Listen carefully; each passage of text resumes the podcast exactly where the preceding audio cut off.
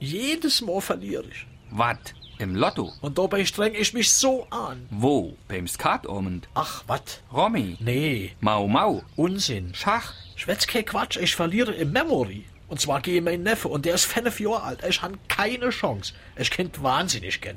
Ist dat dat, wo man so Karte aufdecken muss und muss sich schmerge, wo sie leie und dann eine Anna Karte aufdecke und wenn die dann dieselb ist, dann darf man dat Pärchen behalle. Genau das ist das. Und ich kann mir einfach nicht merken, wo die Anna gerade gelehrt hat.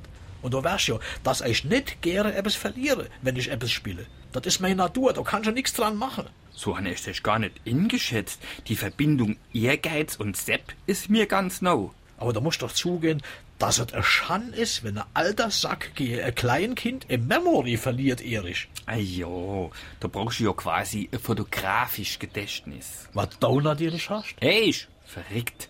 Ich han quasi überhaupt kein Gedächtnis. Gewinne aber trotzdem. Und wie machst du das? Da bin ich jetzt aber mal gespannt. Also jetzt spiele ich's ja nimmi, aber früher han ich meine Kinder immer verzählt, ich hätte ganz no Spiel selber erfunden. Und dat heißt Blödmann-Memory.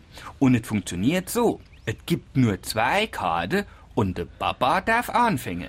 Äh, mir reicht's. Veräpple kann ich mich auch selber. Ich wechsle das Fach und gehen bei der Onkel Willi puzzle, Bier trinke und ess a drei Heere. Und dann sagt der, Pech im Spiel ist halb so wild.